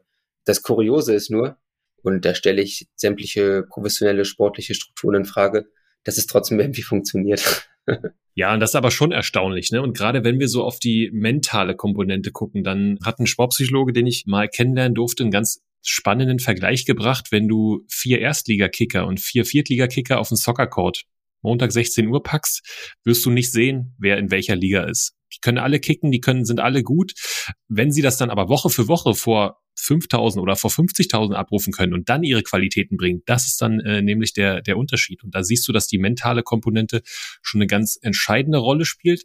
Und da wollen wir auch die drei nochmal hören, wie es denn ist, ob man mal den einen oder anderen Spruch bringt oder wie es denn ist, gegen Profis zu spielen oder auch gegen Nicht-Profis. Und da ist es auch ganz interessant, dass sogar die Profis einmal leid tun können. Also ich glaube schon, dass die Jungs, die wirklich tagtäglich trainieren und sowas, dass die klar diese physischen Vorteile haben. Ich habe, weil ich beides kennengelernt habe, eher den Gedanken, beispielsweise wir spielen gegen eine Profimannschaft, die sind klar favorisiert ähm, und wir kaufen denen den Schneid ab, habe ich eher den Gedanken im Spiel, oh Gott, die Arm, ich weiß gleich ganz genau, was denen vorgeworfen wird. Ihr spielt hier gegen eine Feierabendtruppe und kriegt es nicht auf die Reihe, hier die an die Wand zu spielen. Also da habe ich dann manchmal eher Mitleid, also Mitleid in Anführungsstrichen und kann mich halt gut in diejenigen hineinversetzen. Wir haben ja meistens dahingehend relativ wenig zu verlieren, zumindest in der Außenwirkung. Wenn wir gegen eine gute Mannschaft spielen und am Ende verlieren, dann sagt jeder, ja, war ja klar. Wenn ich mir vorstelle, du richtest halt wirklich dein Leben, dein dein Job, nenne ich jetzt mal den Fußball, komplett darauf aus, Erfolg zu haben und dann passiert es nicht, dann belastet das natürlich schon. Also das kennt ja, glaube ich, jeder von uns, wenn man sich Ziele steckt und die nicht erreicht werden, dann, dann macht das natürlich was mit einem. Und das kann ich sehr gut nachvollziehen, gerade bei diesen Vereinen. Ähm, und wir haben ja das Glück, in der Regionalliga bei uns sehr große Vereine mit großen Namen zu haben. Und da stehen ja auch noch ein paar mehr Fans dahinter als jetzt in Luckenwalde. Von daher sind da die Ansprüche ganz andere. Von einem selbst, vom Umfeld, von den Fans. Und von daher, wenn das nicht so läuft, wie man sich das vielleicht vorstellt, glaube ich schon, dass es ja auch sehr belastend sein kann manchmal denke ich zumindest, haben die Jungs, die da irgendwie arbeiten gehen, dann doch noch einen gelasseneren Fuß oder einen lockeren Fuß, weil sie das dann doch eben aus Spaß und, wie will man das sagen, wirklich aus voller Leidenschaft machen. Bei manchen anderen merkt man bei den großen Clubs oder sowas, ne, da ist irgendwie ein bisschen mehr Druck dabei, Leistungsdruck und so weiter. Ja, und wir haben mit Flo Brückmann und auch Christian Flath noch ein bisschen weiter gesprochen und sie haben unisono gesagt, äh, was ich sehr interessant finde, dass sie echt, sagen wir mal, keine Schwierigkeiten spüren, in den Spielen auch entsprechend mitzuhalten, dass sie dann aber wirklich auch im Training einfach ein paar Prozent liegen lassen, beziehungsweise liegen lassen müssen. Ja, für mich normal, dass du im Training dann auch ein paar Prozente liegen lässt, äh, gerade wenn du andere Aufgaben dann auf der Arbeit hast oder im Fall von Flo jetzt, der schon Vater geworden ist. Das äh, ist einfach dann eine andere Priorität. Aber natürlich machst du dir dann auch weniger eine Platte am Wochenende und kannst vielleicht auch mal in der einen oder anderen Situation befreiter aufspielen. Robi, wir hatten über die sportliche Situation der Regionalliga Nordost gesprochen. Ich würde gerne nochmal so ein bisschen die Ligen vergleichen. Ich kenne jetzt, habe ein paar Spiele im Norden gesehen. Ich habe während meiner Gladbach-Zeit einige Spiele im, im Westen gesehen, kann mir schon ein Urteil erlauben. Ich würde aber gerne nochmal Lars Fuchs hören, der vor seiner Zeit in Greifswald bei Hannover 2 in der Regionalliga Nordtrainer war, wie er die beiden Ligen vergleichen würde. Erstmal das Positive zur Regionalliga Nordost. Du hast einmal sehr viele Traditionsvereine drin, du hast super Stadien drin, eine extrem hohe Aufmerksamkeit, nicht nur im Osten, sondern allgemein in Deutschland. Viele Scouts, viele Leute gucken halt sehr viel in Osten, weil das Herrenmannschaften sind. Also wir haben bis auf Hertha U23 plus natürlich Hansa Rostock, die zweite Mannschaft, gibt es keine U23-Mannschaften. Es wird viel Männerfußball gespielt, den man auch dann in der dritten Liga spielt. Deswegen sind viele Scouts von anderen Vereinen in der Regionalliga Nordost vertreten und schauen sich die Spiele an. Ich glaube auch, dass die Dynamik und die, die Körperlichkeit eine andere ist in der Regionalliga Nordost als im Norden. Ähm, Im Norden ist es dann vielleicht ein bisschen feiner vom Fußball, ein bisschen klarer, was den technischen Aspekt angeht. Ist, glaube ich, der Norden schon ein bisschen besser. Einfach durch die Amateurmannschaften mit, mit HSV, mit St. Pauli, 96. Da sind schon Jungs dabei, die, die auch echt kicken können und die natürlich dann auch schon mal ein paar Einsätze in der zweiten Liga hatten. Oder vielleicht sogar in der ersten Liga. Das ist der große Unterschied. Die NLZ sind besser, muss man sagen. Bei uns ist ja nur härter, die, die sehr gut machen seit Jahren aber eine hohe Fluktuation einfach haben, plus mit der ersten Mannschaft. Und ich glaube, das ist der große Unterschied, dass die reine Körperlichkeit und die Power der Mannschaften viel, viel höher ist als im Norden, weil theoretisch kann jede Mannschaft aufsteigen. Theoretisch würde auch jede Mannschaft aufsteigen wollen. Im Nordosten ist ja auch der große Unterschied zu Bayern, dass du da vielleicht zwei, drei Mannschaften hast, die das machen würden, die gerne aufsteigen würden. Im Osten würde, glaube ich, fast eigentlich jeder wenn er oben stehen würde, würde das Projekt dritte Liga angehen. Ich glaube, da gibt es keine einzige Mannschaft, selbst BRK, selbst Hansa Rostock, wenn sie es dann könnten, würden alle das gerne machen und würden es alle vom Stadion irgendwie und von infrastrukturellen Sachen ganz gut hinbekommen. Das ist im Norden nicht der Fall. Also da gibt es einfach viele Vereine, die nicht aufsteigen wollen oder auch nicht aufsteigen können. Ich fand das ehrlich gesagt mega spannend, was er gesagt hat und habe es gar nicht so abgespeichert. Also klar, Größe der Vereine und mehr Zweitmannschaften, aber auch gerade dieses Thema Männerfußball und Körperlichkeit und damit eigentlich auch eine größere Nähe dran an der, an der dritten Liga. Das äh, finde ich sehr interessant, äh, muss ich sagen. Und was noch viel interessanter ist, dass in der Einschätzung der Wertigkeit der Regionalliga Nordost in puncto dritter Liga hat äh, Janne Sitan ein bisschen eine andere Meinung. Manchmal erwischt man sich, glaube ich, diesen Unterschied gar nicht so groß zu machen und äh, ja, wenn man Spiele sieht, zu sagen, irgendwie könnte ich da ja doch dann relativ locker auch mitspielen. Wenn man dann aber doch irgendwie das ein oder andere Spiel live verfolgt, sieht man, dass da durchaus auch einfach viel weniger Fehler gemacht werden. Also dass da so ein bisschen auf diese Fehlervermeidungstaktik gesetzt wird und die Spieler da einen Tick weniger Risiko eingehen, vielleicht mit dem Ball dann lieber das Ding nach vorne hauen. Soll jetzt nicht heißen, dass in der Regionalliga Nordost da irgendwie der Ball nur von hinten rausgespielt wird, aber dadurch, dass da, glaube ich, mehr junge, wirklich talentierte Jungs eine Chance bekommen, ist es grundsätzlich ein schönes Sprungbrett. Aber ich glaube, dass es wirklich gar nicht so einfach ist, gerade für die Jungen, dann eben diese Konstanz reinzubekommen in diese Liga. Und ich glaube auch, dass die Regionalliga West und äh, die Regionalliga Südwest, was die Aufmerksamkeit angeht, einfach ja nochmal ein anderes Level ist als in der Regionalliga Nordost. Ich glaube, dass wir da von der Aufmerksamkeit der Scouts hinten dran sind. Ja, ich habe da schon eine ähnliche Wahrnehmung wie Janne, muss aber auch sagen, du hast ja in dieser Liga wirklich viele Spieler, auch gerade hier in Cottbus, wo du denkst, warum spielen die nur vierte Liga? Aber man sieht halt auch am Beispiel des letzten Sommers, dass Borgmann und Hildebrand, obwohl sie Meister geworden sind, dass es gar keinen wirklichen Markt für die beiden gab und sie sich auch deswegen, natürlich haben auch andere Gründe eine Rolle gespielt, aber auch deswegen dann für Energie Cottbus letztendlich wieder entschieden haben. Und wie schwer dieser Schritt dann auch ist, zeigen ja auch äh, jetzt rein mal, klar, bei Viktoria haben es ein, zwei Spieler geschafft, äh, Moritz Seifert und äh, Kapitän Svetinovic spielen hin und wieder jetzt bei Ingolstadt eine gute Rolle. Du hast mit Eisenhut und Hottmann zwei Spieler gehabt, die nach Regensburg gegangen sind und da quasi gar keine Rolle spielen.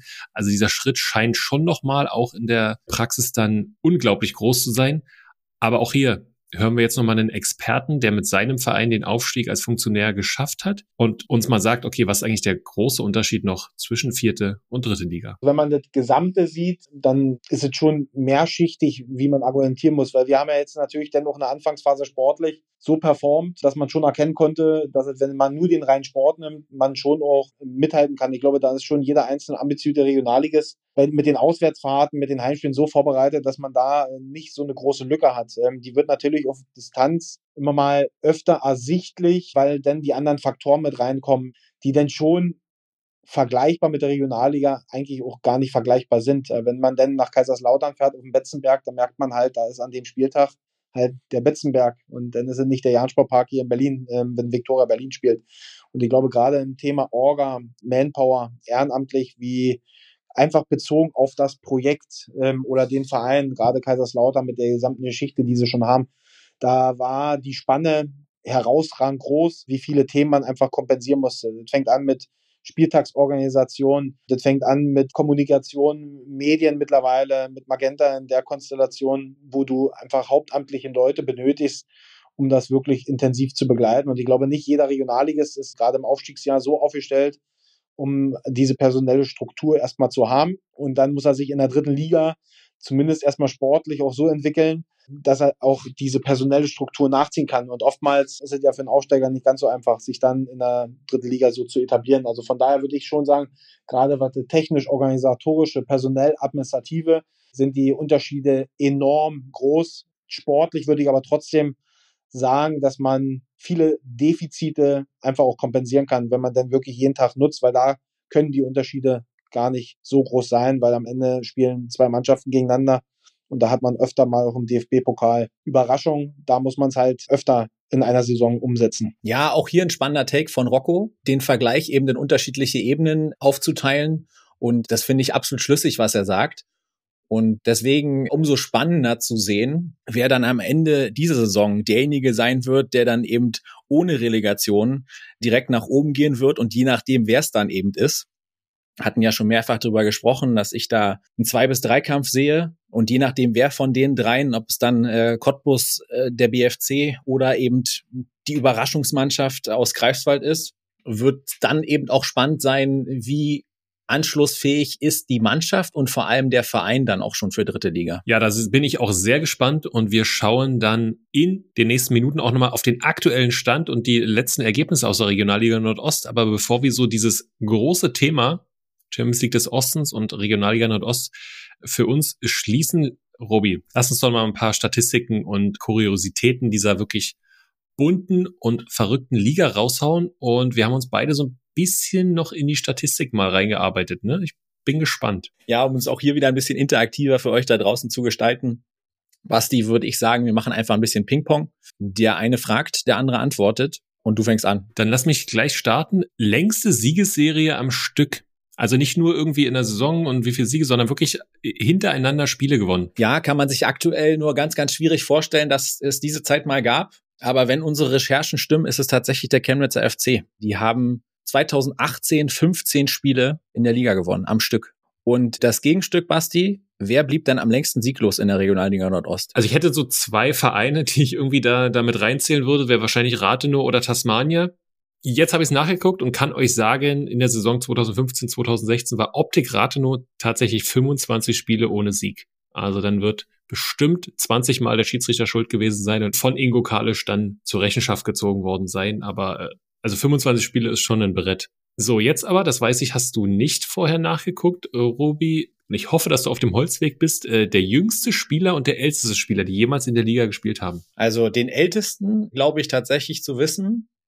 Habe ich auch noch selbst im Stadion gesehen. In Greifswald? Richtig. Hat einen Elfmeter gehalten sogar, oder? Ja, ja, korrekt. Und hat ein Monsterspiel gemacht. Und zwar ist das André Thoms vom äh, schon mehrfach hier benannten FSV Luckenwalde, der aber auch eine längere Cottbusser Vergangenheit hat. Also das ist definitiv der älteste. Was den jüngsten Spieler angeht, den könnte ich dir wahrscheinlich aktuell für die dritte Liga sagen, weil es in der Presse war und für die Bundesliga sagen. Bei der Regionalliga Nordost wäre ich da aber offen gestanden blank. Da musst du mir helfen. Äh. Ich tippe, das muss einer gewesen sein aus irgendeiner Zweitvertretung. Yes, und er hat gerade auch in der zweiten Liga getroffen. Ibrahim Masa, Jahrgang 2005, aktuell also noch A-Jugendspieler von Hertha BSC, hat mit 16 Jahren bereits für die Hertha Bubis debütiert. Ah ja, gut, hätte ich auch wissen können. Basti, kommen wir mal auf das Thema Elfmeter äh, zu sprechen. Auch immer eine gern genommene Statistik. Und sag mir doch mal, wer ist bis heute in der, sagen wir mal, in der ewigen Tabelle der Regionalliga Nordost der beste Knipser vom Punkt. Wer, wer ist lange in der Liga, schießt immer Elfmeter. Boah, wäre ich irgendwie bei, bei Lok, bei Ziane, obwohl Ziane gar nicht, ich glaube gar nicht immer Elfmeter schießt. Ich würde mal so sagen, ich mach's dir mal ein bisschen einfacher. Warte, warte, warte. Der war hier schon im Podcast. Ja, doch. Dann Daniel Freien. Ja, 15 von 15, bisher eine makellose Bilanz. Und äh, ja, wir begleiten ihn ja so ein bisschen, äh, haben wir schon mehrfach gehabt, das Thema auf dem Weg zu seinem Traum 100 Tore für Babelsberg zu erzielen. Stand heute, steht er bei 98. Okay, also braucht er noch zwei Elfmeter, dann ist safe. So ist es, so ist es. Ja, okay. Und nochmal Anschlussfrage zum Thema Elfmeter und dann sind wir mit dem Thema auch durch. Wer ist denn der Elfmeterkiller der Regionalliga Nordost? Also wer hat da eine richtig brauchbare Quote? Es sind tatsächlich 25 Prozent gehaltene Elfer. Boah, bei Torhüter würde ich irgendwie bei allen Statistiken auf Jakubow gehen, weil der, also ich habe jetzt gar, gar nicht einen Elfmeter, äh, den er gehalten hat, irgendwie im Kopf, aber der hat einfach, der war halt immer in dieser Liga und hat halt einfach so viele Spiele, dass wahrscheinlich er die meisten Elfmeter gehalten hat. Ansonsten war ja, Benny Kirsten hat auch nicht so lange in der Liga gespielt. Also ich sag Jakubow. Ja, und Benny Kirsten ist übrigens auch derjenige, der ihn hier bei uns im Podcast geadelt hat. Damals noch im Trikot vom Chemnitzer FC hat Benny über ihn gesagt, der beste Torhüter der Regionalliga Nordost. Das hat man sich auch in Greifswald gedacht. Äh, Robi, Rekordtorschütze der Regionalliga Nordost. Und kleine, also gebe ich dir auch gleich einen Tipp. Frani ist es nicht. Oh, da äh, auch, ich hatte auch kurz an, an Ziane gedacht. Gut, dann gibt's nur noch einen ähm, anderen, der geht. genau, und der, der andere trifft immer noch, gefühlt wie er will. Er trifft dann, wenn er von der Arbeit frei bekommt, was unter der Woche meistens nicht der Fall ist. ist das kann eigentlich nur Zimbo sein, Marc Philipp Zimmermann vom FSV Zwickau. Richtig? Genau. Ste ja, ja, steht aktuell bei 125 Toren und ja, Tendenz klar steigend. Warum hat der es nie höher geschafft, Basti? Boah. Wenn ich 125 Hütten in der Regionalliga Nordost mache und gefühlt für jeden meiner Vereine treffe? Müsste man ihn fragen? Nehme ich mit auf unsere Liste. Ich glaube, dass bei ihm halt dann diese mentale Komponente schon eine wichtige Rolle spielt, dass er sich wohlfühlen muss, weil er hat ja bisher dann auch in Auerbach und in, in Zwickau gespielt. Ich bin ehrlich, ich hatte damals auch in der Verantwortung mal mit ihm Kontakt, wollte ihn gern auch zurück nach Cottbus holen. Es war einfach aufgrund der familiären Situation nicht möglich. Er hat sich dann für die Familie, für das Berufliche entschieden. Auch so ein Wohlfühlumfeld und ähm, könnte aber auch heute noch, also wenn der jetzt bei Aue statt Bär vorne drin spielt, macht ihr dir auch fünf bis acht Drittligatore, sage ich safe. Ja, Basti, du hast ja hier schon ein bisschen was auch über die Kohlen in der Liga gucken lassen, wie viel man so verdienen kann. Was war denn der Rekordtransfer in der Regionalliga Nordost? Der Verein ist jetzt nicht so wahnsinnig überraschend. Also der Rekordtransfer des Winters war wahrscheinlich Maximilian Kraus.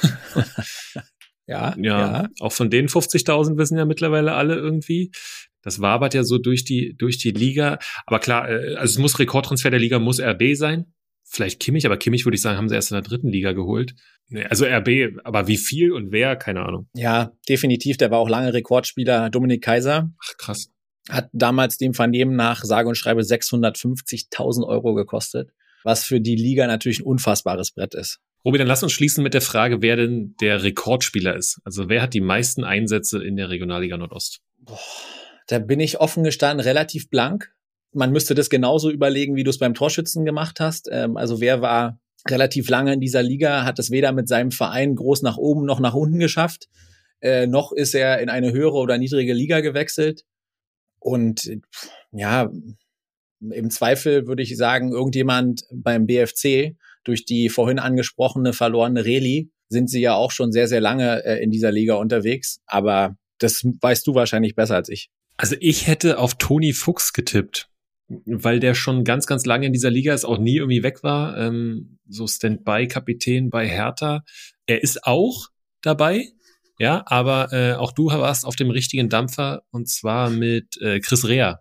Ähm, beide aktuell stehen sie bei 281 Einsätzen in der Regionalliga Nordost. Und ich vermute, ja, da Toni Fuchs ja hin und wieder auch nicht spielt, auch in Cottbus jetzt unter der Woche nicht gespielt hat, dass Chris Rea als BFC-Kapitän da deutlich in Führung geht und jenseits der 300 dann irgendwie dort die Topmarke setzt. Ja, bei Chris Rea muss ich immer an Chris Rea und Driving Home for Christmas denken. Hilft uns in dem Podcast jetzt nicht weiter, ist aber so. Ist aber so und damit würde ich sagen, Robi, lass uns in die Aktualität rein und äh, hier aber nochmal ein großes Dankeschön an alle Gäste, die uns diese Folge und dieses Thema sicherlich nochmal näher gebracht haben, als wir beide es jemals hätten machen können. Ja, Basti, und damit direkt mal rein in das Tagesgeschäft. Wir haben jetzt ganz, ganz viel über die Regionalliga Nordost gesprochen, die unterschiedlichen Facetten der Champions League des Ostens beleuchtet. Aber es geht ja noch weiter und es passiert weiterhin unglaublich viel. Und wir müssen ja jetzt immer auf zwei Wochen äh, zurückgucken und ähm, da muss man sich fast zusammennehmen. um dann nicht zu ausufern zu werden. Aber wir fangen mal, bevor wir über die Spitzengruppe der Liga reden, mit dem Beben in Probstheider an, Basti. Erst das ganze Präsidium weg, dann Chiva weg.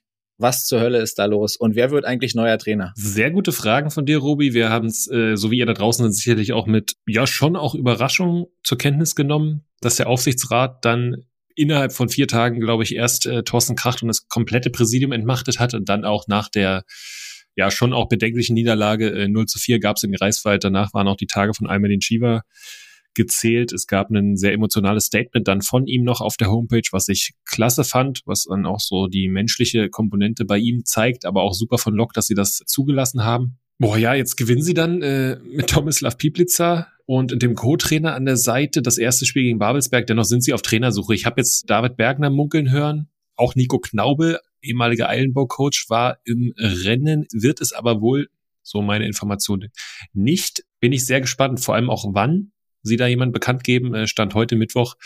Ähm, der Aufnahme ist da noch, noch keiner da. Sind wir mal gespannt. David Bergner, kleine Randanekdote, war auch mit mir zusammen in Belek zum Jahresbeginn wo ja der halbe Fußballosten sich in der Türkei befunden hat. Wir sind ja auch teilweise ähm, als Hansa-Podcast schon bezeichnet worden. Äh, Trainerwechsel Hansa 2 gar nicht funktioniert, ne? Bin ich nicht nah genug dran, um ähm, das inhaltlich tatsächlich beurteilen zu können. Das heißt, deswegen kann ich wie viele da draußen auch nur auf die Ergebnisse gucken und die sprechen eine ganz klare Sprache. Was wir sehr wohl gesehen haben, ist, ähm, wir haben ja ein bisschen kritisiert, dass wenn du schon eine zweite Mannschaft hast, dass, dann musst du auch Spieler des Anschlusskaders der ersten auch mal da einsetzen. Das haben sie jetzt in der Vergangenheit getan.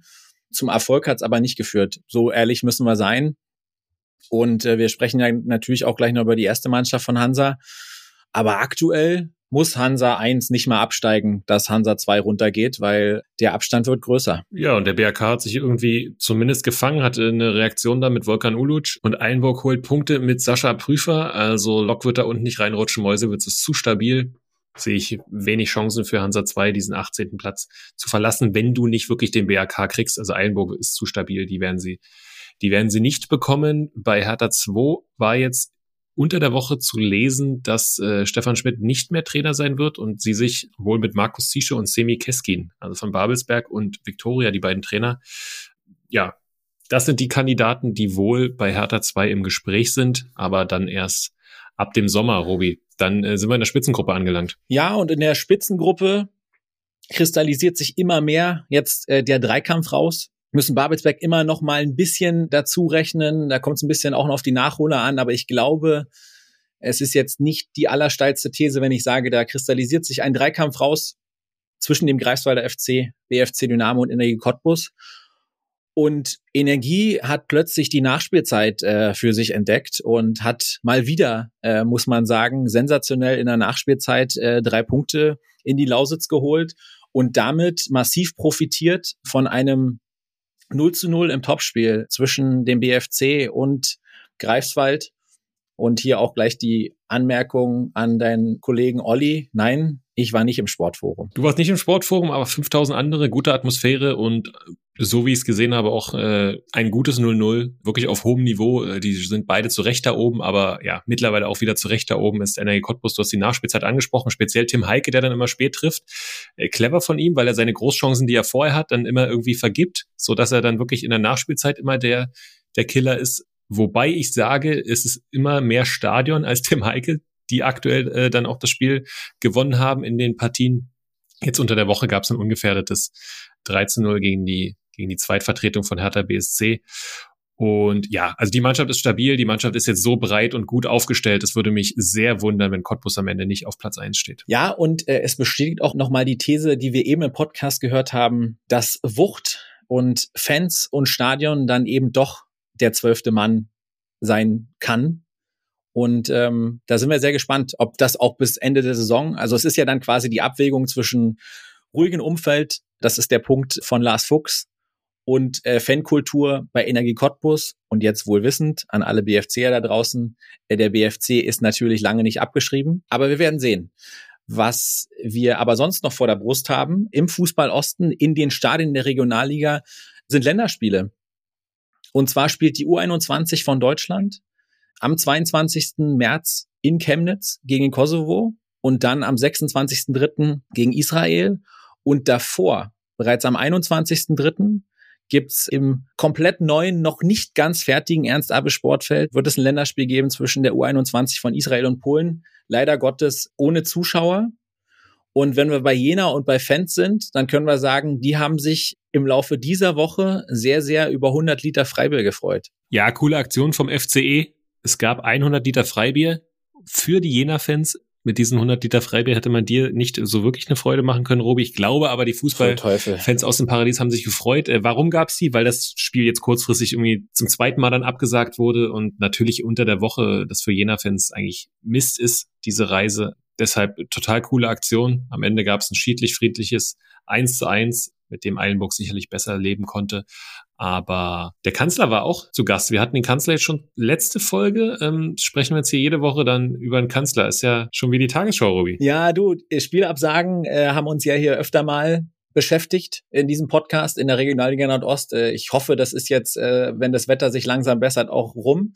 Und ich glaube, die spektakulärste Spielabsage war dann aber im Kalibknecht-Stadion aufgrund des Staatsbesuchs. Der Kanzler hat Besuch gehabt, äh, wie wir wissen.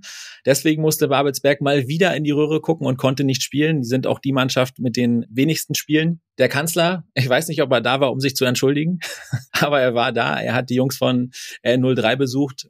Frani, unser Podcast-Gast und auch der Kollege Matze Steinborn haben Schnack mit ihm gehalten und ähm, bei nächster Gelegenheit werden wir bei den beiden mal nachfragen, über was man sich dann so mit dem aktuellen Bundeskanzler unterhält. Ja, und der Bundeskanzler hat sicherlich auch ganz, ganz großes Interesse an der dritten Liga. Über die wollen wir jetzt sprechen. Robi, der HFC, hatte wieder, kann man sagen, Stress mit dem Ex. Ja, Julian Guttau hat getroffen. Schöner Freistoß in den Winkel, aber halt zum Leidtragen des HFC. Da gab es die Niederlage gegen 1860 und dann gab es das gefühlt zehnte Endspiel fürs Retoristic und ja, diese Endspiele gewinnt er aktuell. Es war auch ein Statement-Sieg gegen Lübeck. Er war zu null. Bringt erstmal vier Punkte Vorsprung auf die Abstiegszone und dementsprechend hat Halle jetzt aber ja nicht den ganz großen Druck am Wochenende ein gutes Spiel zu machen. Also könnten sie jetzt ja wieder verlieren, oder? Das würde ich aus einer sehr egoistischen Perspektive absolut begrüßen. Und natürlich das einzige Mal in der Saison mit aller Deutlichkeit. Der HFC hat die ruhmreiche Sportgemeinschaft Dynamo Dresden zu Gast und hat sicherlich ein sehr, sehr großes Interesse, sagen wir mal, die kleine Dreiertabelle äh, der Ostduelle zu verbessern, weil der HFC nicht nur das Hinspiel verloren hat, sondern auch die beiden Spiele gegen Aue und demnach aktuell bei null Punkten in den Ostduellen steht.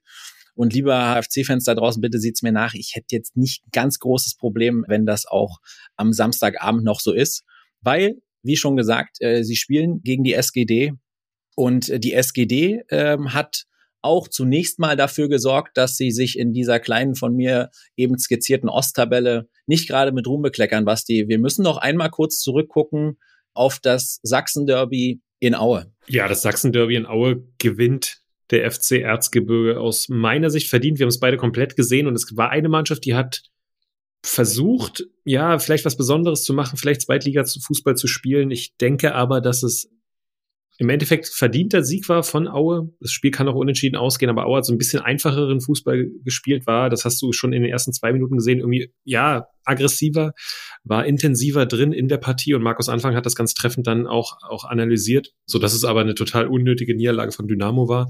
Ein verdienter Sieg vom FC Erzgebirge.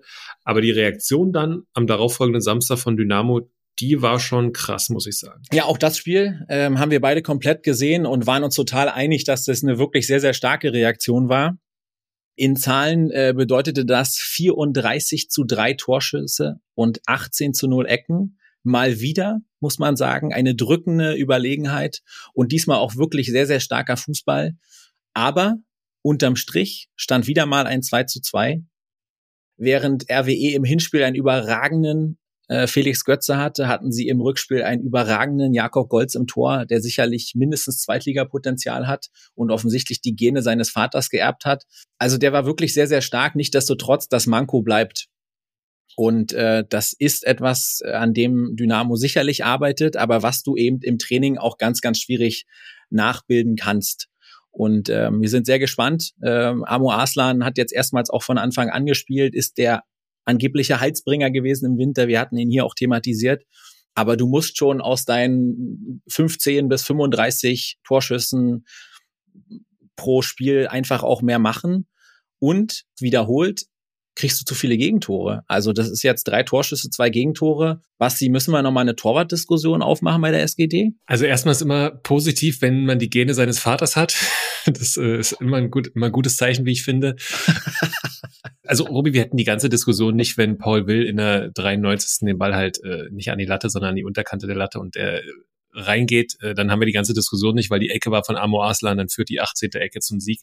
Bisschen ärgerlich, ich war trotzdem von der Leistung absolut beeindruckt. Ich glaube fast auch in der Qualität die beste Saisonleistung, würde ich sagen. Vielleicht nicht im Ertrag dann, aber von der Art und Weise, wie sie gespielt haben, mit welchem Druck, das war ein Klassenunterschied. Deswegen glaube ich, dass auf Dauer es nicht sein kann, dass du mit dieser Leistungsfähigkeit weniger Punkte holst als die Konkurrenz. Und dennoch würde ich mich freuen, und ich habe dir auch geschrieben, als wir geguckt haben, wann denn Stefan Driljatscha wieder fit ist, weil gefühlt kriegt Kevin Broll nicht so wirklich, also macht keine Fehler, aber er kriegt auch nicht so richtig die Hände an den Ball. Nee, und ich habe dir auch geantwortet, dass Kevin Broll mal so ein Spiel braucht, wo er wirklich mal was zu halten bekommt, ja, wo er mal über sich hinauswächst. Ich glaube, das brauchst du, das braucht er. Aber das kriegst du nicht mit Dynamo in der Liga. Ja, genau, das ist so ein bisschen das Problem. Ja, wobei, wobei äh, die Spieler hatte Stefan Driljatza ich äh, kann mich noch sehr gut erinnern, VfB Lübeck gegen Dynamo Dresden äh, in der Hinrunde, was Dynamo wirklich glücklich und dank Driljatscha 1-0 gewinnt. Da sind ihm die Bälle um die Ohren geflogen. Und äh, machen wir uns nichts vor, das kann dir auch am Wochenende beim HFC so gehen. Äh, der HFC hat äh, entsprechende Offensivkraft, dazu haben wir schon gesprochen, aber wir werden an diesem Samstagabend mehr wissen. Ja, und du hast es gesagt, Basti, für Dynamo wird es am Ende laut deiner und auch meiner Einschätzung trotzdem reichen, weil die äh, Konkurrenz auch vielleicht einfach nicht stark genug ist. Ja, wenn man da mal sowas nimmt wie, wie Ingolstadt oder Sandhausen, die auch keine Konstanz reinkriegen. Und dieser Faktor kann aber echt noch für Aue ganz, ganz wichtig werden. Ähm, die haben jetzt echt eine sehr, sehr solide Bilanz in den letzten Spielen. Dank Martin Mennel haben sie auch einen Punkt geholt äh, bei Jan Regensburg und sind damit echt in Schlagdistanz zum Rediplatz und haben jetzt echt formstarke Preußen vor der Brust. Ähm, das ist für mich so ein Spiel mal wieder, wo es jetzt wirklich darum geht, hey, wenn du das auch noch für dich entscheidest im Erzgebirge, dann ist Aue, glaube ich, mittendrin im Rennen. Bin ich bei dir. Ich war ja skeptisch und bleibe auch aufgrund der Leistungsfähigkeit der Mannschaft jetzt skeptisch, dass sie nochmal oben ranrutschen, weil sie dann auch schon ein kleines Polster haben. Aber ja, die nächsten drei Spiele sind Preußen Münster, in Saarbrücken und dann Viktoria Köln zu Hause. Viktoria Köln gerade in keiner guten Phase, Saarbrücken nicht zwingend. Also wenn die beiden Heimspiele gewinnst und vielleicht in Saarbrücken unentschieden spielst, dann werden dich diese sieben Punkte automatisch in die Nähe von Platz drei katapultieren. Davon bin ich überzeugt. Und ich habe jetzt auch was gehört von Pepic, der hat auch keinen Bock so auf die goldene Ananas. Ich weiß, dass der eine oder andere im Umfeld auch so ein bisschen liebäugelt noch, dass Aue nochmal oben ranrutscht. Ich kann es mir aber da bleibe ich jetzt einfach meiner Meinung treu, obwohl ich es mir total wünschen würde, obwohl ich die Mannschaft auch echt cool finde, nicht vorstellen, dass es reicht. Ich sagte aber auch, Basti, und da möchte ich nochmal zurückspringen auf unsere Saisonprognose. Und da haben wir auch so ein bisschen gesagt, wenn Aue auf diese starke Achse zurückgreifen kann, die sie haben, und die haben sie aktuell und die performen aktuell, ja, mit Mendel im Tor, der regelmäßig über sich hinauswächst, der die Erfahrung hat, Du hast vorne mit Bär den, den Knipser, der die entscheidenden Hütten macht, stehst sehr, sehr stabil im Mittelfeld. Boah, ich, ich schreibe sie noch nicht ab. Nee, aber ich glaube, du hast ja diesen Eindruck vom Dresden-Spiel. So, und da, da, da würde ich, den würde ich aber unterschreiben, wenn sie jedes Spiel so spielen wie gegen Dynamo an diesem Sonntag, dann wären sie Dritter. So. Aber ich kann mir nicht vorstellen, dass sie das halten können. Wenn sie Dritter wären, Robi, würden sie ja Relegationsspielen gegen den 16. der zweiten Liga. Wird das Hansa Rostock oder wird es selbst dafür nicht reichen? Wir haben ja heute viel äh, mit dem Wortwitz Champions League gearbeitet. Und ich sage dir, wenn Hansa am Ende der Saison den 16. Platz belegt und Reli spielen darf, dann ist das vergleichbar wie mit einer deutschen Meisterschaft. Und wenn sie es tatsächlich auf Platz 15 schaffen sollten noch, dann wäre das vergleichbar mit einem Champions League so ist meine These. Und äh, dazu gehen sie jetzt auf mal wieder sehr, sehr richtungsweisende sieben Tage. Ja, ich glaube schon am Samstag gibt es ein ganz, ganz wichtiges Spiel gegen Friedhelm Funke und den ersten FC Kaiserslautern. Nein, wir sind nicht in einem Historik-Podcast von 1970, sondern es ist 2024 und Hansa spielt zu Hause gegen Lauter mit Friedhelm Funke. Ja, es wird unglaublich wichtig, dieses Spiel zu gewinnen, denn äh, der Blick auf die Tabelle verrät uns beide punktgleich auf Platz 16 und 17.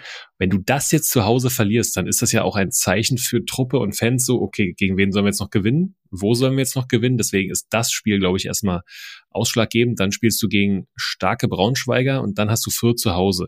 Ich sage, wenn du jetzt Lautern schlägst, kannst du auch in Braunschweig verlieren, dann hast du wieder Fürth zu Hause. Da gab es schon mal so einen Bonussieg, ne, letztes Jahr, der dann so ein bisschen was losgetreten hat. Ist dann auch mit mir im Stadion übrigens. Hansa gegen Fürth?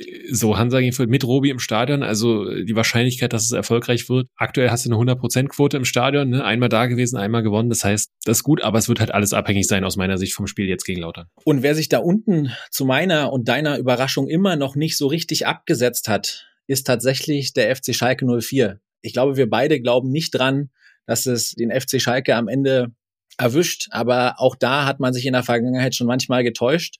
Und großen Anteil daran, dass sie eben nicht da unten weggezogen sind, hatte der erste FC Magdeburg.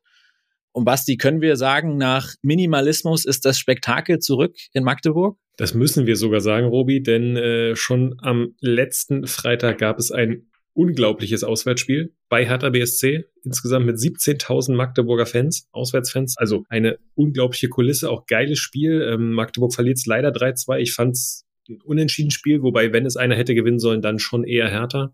Ja, und dann gab es am Samstag 20.30 Uhr pickepackevolle MDCC-Arena den Sieg gegen Schalke. Es war die wahrscheinlich effektivste Halbzeit der Saison mit dem 3-0. Magdeburg setzt sich ab. Ich bleibe bei meinem Take, dass Schalke irgendwie wahrscheinlich nochmal einen Trainer äh, wechseln wird und dann mit Mike Biskins die restlichen Spiele alle gewinnt. Das würde irgendwie zu Schalke passen. Aber für Magdeburg freut es mich und wir haben hier auch im Podcast immer an sie geglaubt, immer äh, positiv, haben sie gar nicht unten reingequatscht. Dementsprechend nur folgerichtig jetzt auch diese Ergebnisse. Ja, und Ergebnisse liefert jetzt schon seit längerem auch relativ beständig der erste FC Union wieder. Kann man sagen, Union spielt wieder Union Fußball und kann deswegen durchatmen? Ja, ehrlicherweise schon. Es wirkt so ein bisschen so, dass äh, Nenad Bielica am Anfang ein paar Sachen probiert hat und dann ihm irgendwie die Spieler oder wer auch immer gesagt haben, hey, du, lass uns mal darauf konzentrieren, was uns eigentlich immer stark gemacht hat. Und äh, den Eindruck hat man jetzt. Ja, also zwei 1 zu 0 Siege gegen Wolfsburg und Hoffenheim. Also die Ergebnisse stimmen. Sie sind, äh, das haben wir letzte, in der letzten Folge schon gesagt, aus dem Abstiegskampf raus. Da ist ein Haken dran. Und das durch eben diesen von dir angesprochenen Union-Fußball. Ja, und wenn sie den Union-Fußball wieder auf den Platz bringen am Samstag gegen Borussia Dortmund, da hast du ja bekanntlich gar nichts zu verlieren und der BVB ist auch nicht gerade in Gala-Form. Dann kann das auch mal wieder dazu führen, dass du wie in den Vorjahren so häufig die ganz Großen der Liga ärgerst. Du hast jetzt auf jeden Fall die ganz Großen der Liga, jetzt klammern wir mal Leverkusen und Bayern aus. Du hast jetzt den BVB zu Gast und musst dann in der Folge Freitagabend zum VfB Stuttgart. Das ist auch alles andere als einfach. Aber Union kann jetzt meines Erachtens und hoffentlich befreit aufspielen.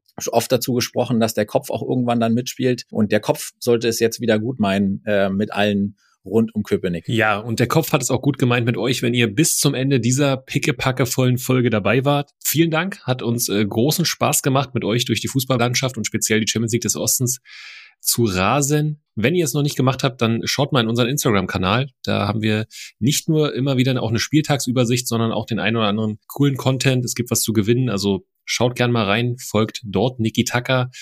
Bleibt uns gewogen, Folge für Folge. Genießt das Fußballwochenende. Einzige und erste Spiel heute, Eilenburg gegen Viktoria. Also, das verspricht doch schon ein ganz, ganz großes Wochenende, Robi. Genau, wir starten rein mit der Champions League des Ostens in das Fußballwochenende und damit sportfrei. Sportfrei. Niki Tacker, der Podcast im Fußballosten mit Robert Hofmann und Sebastian König.